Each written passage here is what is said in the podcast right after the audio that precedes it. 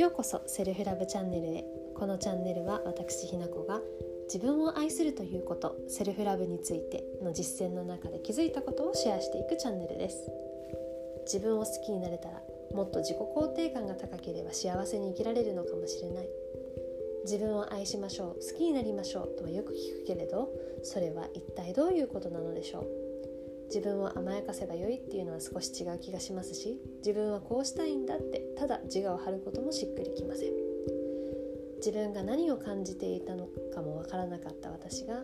対話をし始めて見えてきたセルフラブ自分を愛するということについてをここでシェアして深めていけたらいいなと考えています。